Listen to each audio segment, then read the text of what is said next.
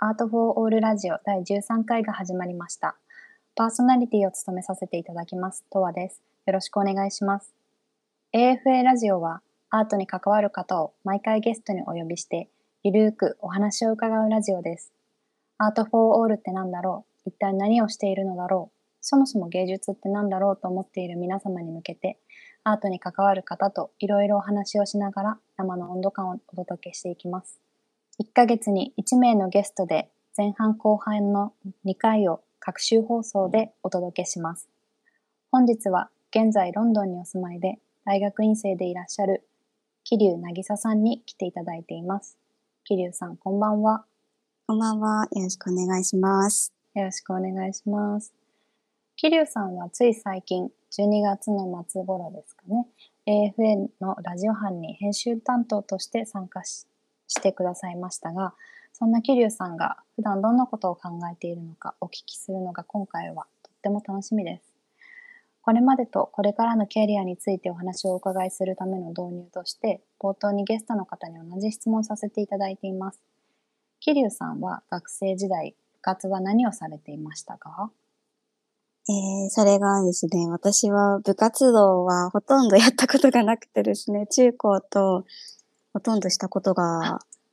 なくて、中学校の時に2週間だけ吹奏楽部に入ってたんですけど、はいはいはい。その吹奏楽部で楽器の担当を振り分けるじゃないですか。うんうんうんうん、その時にチューバっていう楽器になったんですね。ええ知ってます？チューバって楽器ってもうめちゃくちゃ大きいんですよ。大きいですよね。そうですよねうんうんで私当時から体がすごい小さかったので、うんうんうんう自分の手でチューバを学校の4階の練習室まで持っていけないと思って、そこで心がぽっきりと折れて、そこで辞めてからは、もうずーっと家でインターネットをしていました。そうだったんですね。そうなんです。なんか、うんうん結構運動部っぽいってすごい言われるんですけど、うんうんうん実はもうゴリゴリの帰宅部ですね。インターネットギークでした。インターネットギークだったんですね。はいなんかこう、あの、12月の末からラジオ班で一緒にあの活動させていただいていて、すごくなんはいかハキハキと、あの、話される印象があったので、結構なんか運動部なのかなとか、これは勝手ながら 思ってましたので。違うんです。本当 うちに、うちにというタイプで。うんなるほど、なるほど。結構そのインターネット、まあ、ギークなはい。中で、なんか、どんなことをこう、し調べられたり、なんか、親しまれたりしてたんですか？そうですね。当時、ニコニコ動画あるじゃないですか。あれが結構全盛期だったんですよ。ななので、うんまあそういうのを、まあ、さらっと見つつ、そんなどっぷりハマってたわけじゃないんですけど、はいはいはいそういうのを見つつ、なんか都市伝説とか、い。ウへーマっていう、あの、未確認生物、ネッシーとか、雪男とか、なんかそういう情報を更新しているサイトが当時あって、はいはいはいはい。なんかそういうのを見たり、面白いうん記事を書いてる、なんか人の面白記事とかを読んだりしてましたね。へえ。今言っててすごい恥ずかしいような。いやいやいや。で でもなんか都市伝説とか、あの、こう未確認生物とかへの興味って私もたまにああの見たりするので記事あ、を本。当ですか？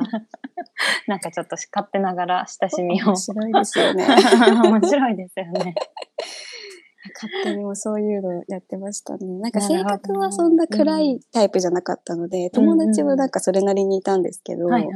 なんかそういう子たちに部活がさ、とか言われると、私はそういうのないな、みたいな感じ。心は結構体育会系なんですけど。心と趣味が合ってないですね、全然。なるほど、なるほど。あの、桐生さんは長崎県のご出身で、現在ははいロンドンに留学されているということなんですけれども、簡単な経歴を教えていただいてもよろしいですか？はい。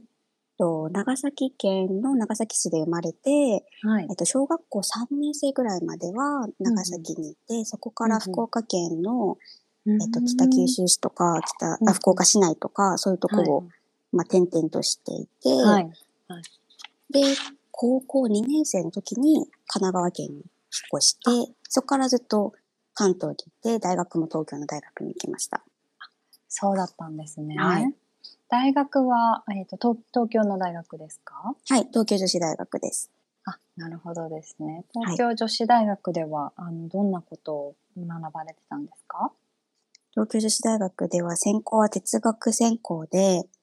へえ、哲学専攻なんですね。この感じで 哲学専攻なんですけど、ええあ、の、そこで、まあちょっと美学とかそういうのがすごく好きになって、でそこからまあ美術の世界とかに興味を持ち始めたっていう感じです。なるほどですね。はい結構その大学時代哲学のこう専攻っていうことで、なんか幅広く哲学史とか学ばれたんですか、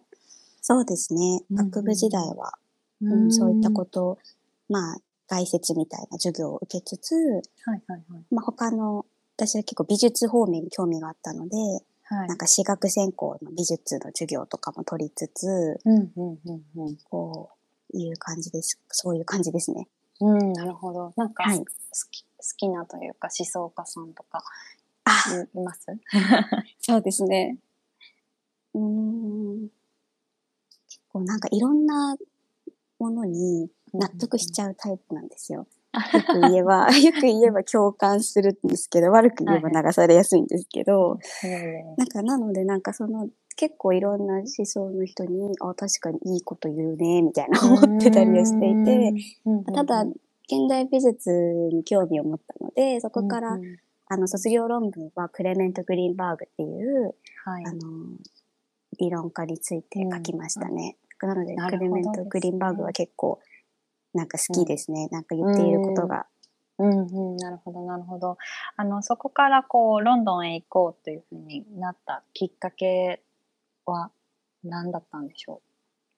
そうですね。ロンドンは、そのずっと心の中でまず、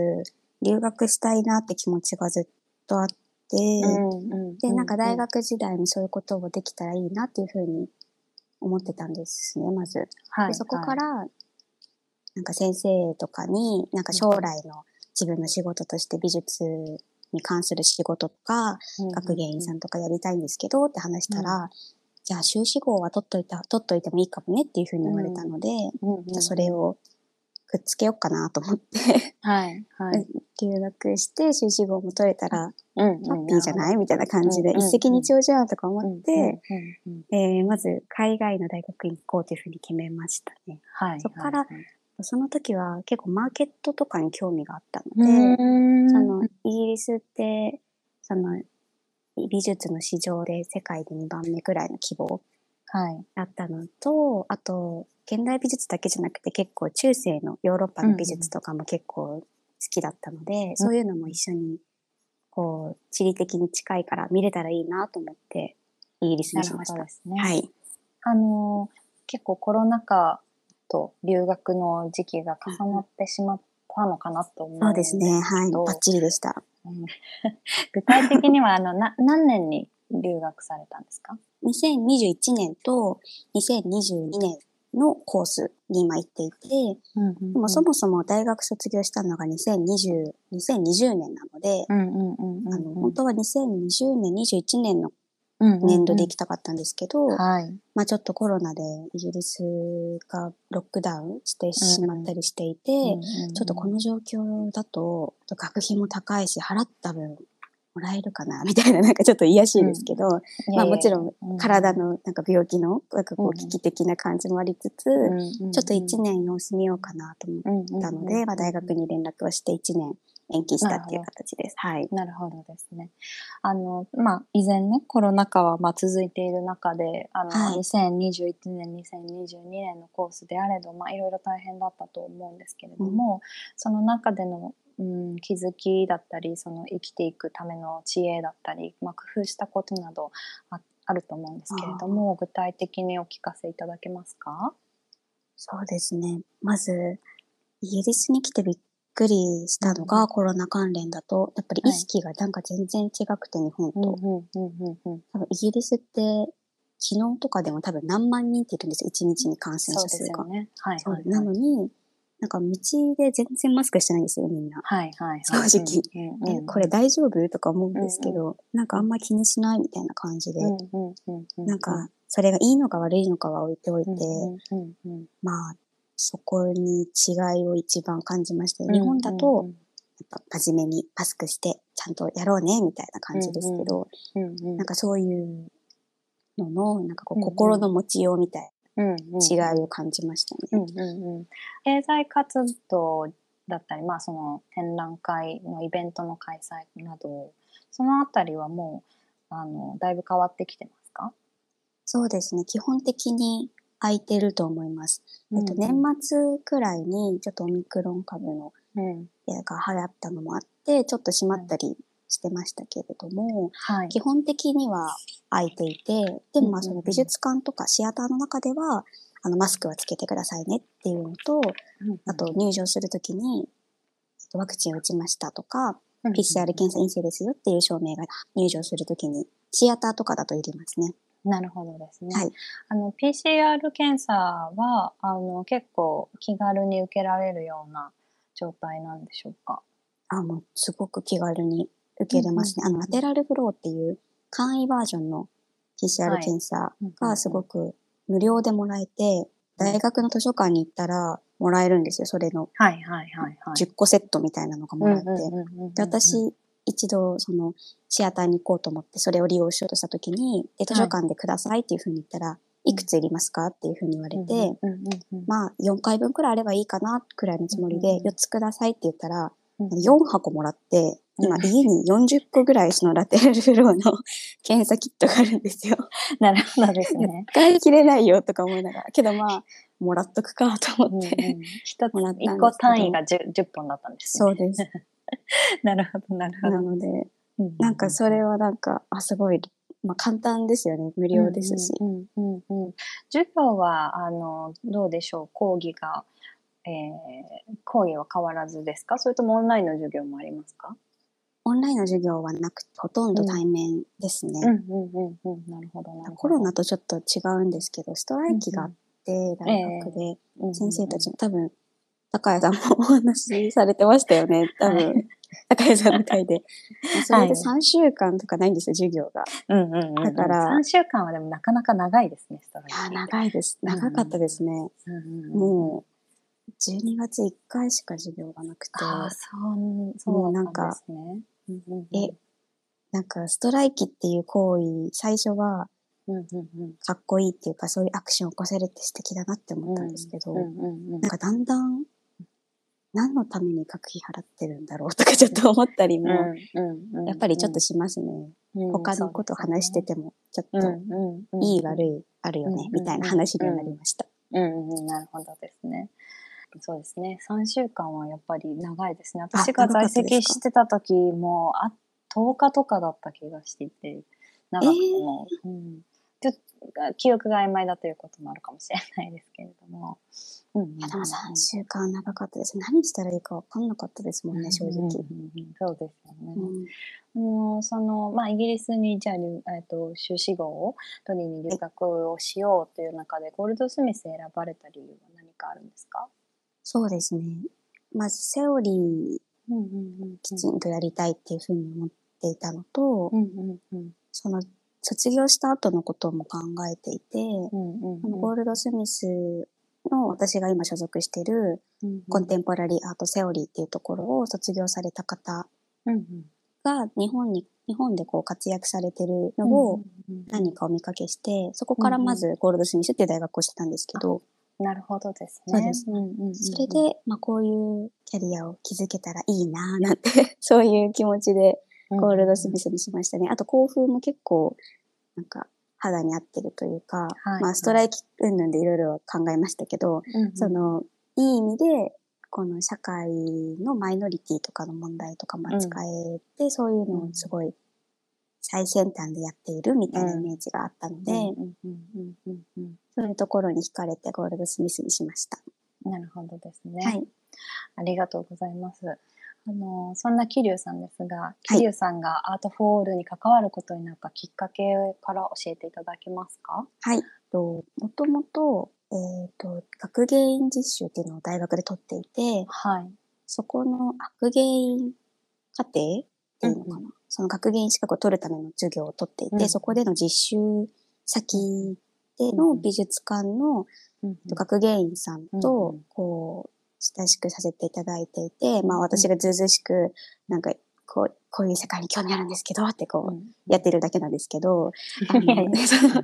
方に、あじゃあイギリス行くなら、あの、川久保ジョイさんっていう素敵な方がいるから、ご挨拶してみたらっていうことで紹介してもらって、はい。で、そこからお話しさせていただく機会をいただいて、うんで、そこでお話伺うときに、今ラジオもやっててね、みたいな、 art for all についての、あ、すいません。 art for all についてまず、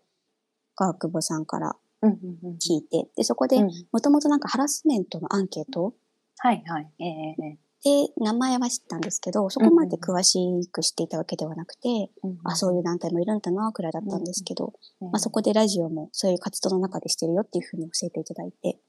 で、そこからお話聞いて、ラジオも聞いてみたらすごく面白くて、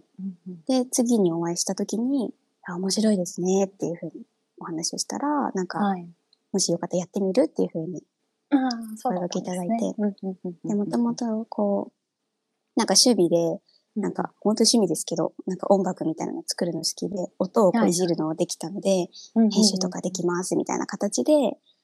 なんか、なるほど、なるほど。入りました。うんうんうんなるほどですね。実際にあの、参加されてみて、どんな、こう、最近分かったことや、なんか、率直な感想などありましたら、なんか、ぜひシェアしていただけたらなと思うんですけれども。そうですね。こんなにたくさんのアーティストの方と直接話すっていう経験が今までなかったので、うんなんかこう、当たり前なんですけど、うんうん、あ、いるんだ、みたいな。当たり前ですけど。いつもその、作品にお会いすることはあっても、うん、なんかアーティストの中で本人にお会いしてお話しするってなかなかないじゃないですか。もうこのそうですね。やっぱりはいはい、そうですよね。うんなので、なんか、あ、すごい面白いと思っていて、で、うんその話を聞いていく中で、なんかこう、そこの方たちが思ってることっていうのとか、悩みとか、意外となんか、アーティストだからの悩みじゃないんだなっていうか、うんちょっと言い方語弊ありますけど、いえいえ。いえ、なんかすごく、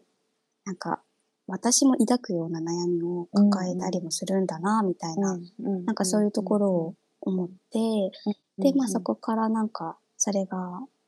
なんて言うんでしょう、キャリアに関する話お話だったりとか、なんかアートホールっていう枠組みでお話しされてるからかもしれないですけど、契約ってどうするんだろうとか、なんか労働環境って改善していった方がいいよねとか、なんかそういうお話を聞いて、あなんかもしかしたらそういうのって、なんか、アーティスト本人がすることじゃなくて、本来はそういうのをサポートする側の人間がや ややることなのかもしれないなとかも思いつつ、えー、多分時代の流れ的に、うん、こう、アーティストの方の売り出し方とかが多様になっていく中で、うん、そういう、うん、知識っていうか、そういうものが必要になってきてるんだなっていうことを感じましたね。うん、あありがとうございます。はい。ですよね。なんかアートフォーオールの中で話されていることは、まあアーティストに限った話ではないことが多いのかなっていうふうに私自身も結構感じていて、はい、本当にこうあの社会の中で活動を続けていく上で必須となってくるようなことですよね。うん、その、そうですね、あのそうですね。生活の話から、まあ、活動するにあたっての、まあ、契約のお話だったり、うん、あのアーティストフィーの話だったり、まあ、それはアーティストに限らずですけどあの労働に対する報酬の話だったりあの子育ての話だったり、うん、あのえー、介護の話だったりあとはまあ本当にセルフケアというかメンタルケアの話だったり、はい、本当に幅広くあのいろんなことが話されているのかなというふうに感じますしそれはあのアーティストに限らずそしてまたあのアートに携わる個人の方々に限らずなんか社会一般なんていうんですかね社会の中で全員が何かしらか感じていることなのかなっていうふうに思います。それをこうもう少し横のつながりがある中で話されてるっていう印象を持ちますね。そうですよね。うん、なんか働く上でのなんかそれこそ高谷さんの回でおっしゃってましたけど、なんか生きる知恵みたいな、なんかそういうのありますよね。なんかそういうのをなんかラジオとかでお伝えできたらいいななんて勝手に思ってます、私は。そうですね。なんかこう、そんな行々しい意味じゃなくて、なんかロールモデルがたくさんいて、こういう生き方をしてる人がいて、まあアーティストっていう職業は、なんかおそらく企業に就職してっていう働き方とは少し違う働き方じゃないですか。はい。なんかその中で、その横のつながり、さっきおっしゃっていただきましたけど、そういうのって大切だし、なんか他の人を見ることによって、なんか比較で自分のことも分かったりするじゃないですか。うん、じゃあ私はこう生きようかなみたいな。なんかそういうのを、もうなんかこう、もっと発信できたらいいですよね。その窓だけじゃなくて、もっと外に広げていけるといいなと思います。はい、ありがとうございます。はい、あのそんな桐生さんがこうアートフォールの編集担当として前回の第12回から編集に携わっていただいてますが、実際やってみてどうでしたか？さっきちょっと音楽やってて、音をいじったことがあってとか言ったんですけど、うん、実際やると、あ、うん、結構時間かかるなと思いました、ね。あれあの、あの意気込みどこに行ったみたいな。そうなんですよね。でもすごい、ね、あの、そうですよね。それでなんか、あ、高橋さんこれ全部一人でやってたんだって思って、あ、すごいなっていうふうに思ったのと、なんか、こ私が一人は加入することで、まあ、マンパワーっていうか、まあ、なんて言うんでしょう、そういうところでの力が一個増えたから、はい、もう少しもっとできるようになって、編集の技術とか、うん、なんかもっといいもの作れたらいいなって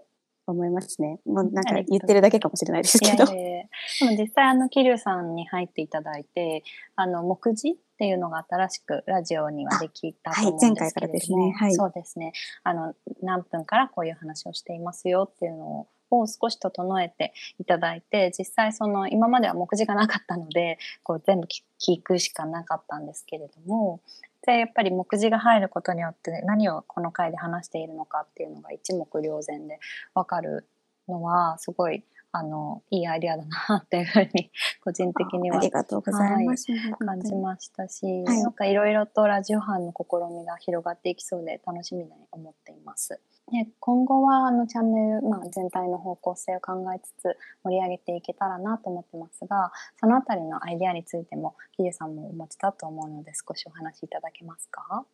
そうですね。ゆっくりになると思うんですけど、うんうんうん、こうもう少しそのどの層に聞いてもらえるのかっていうことを考えつつ、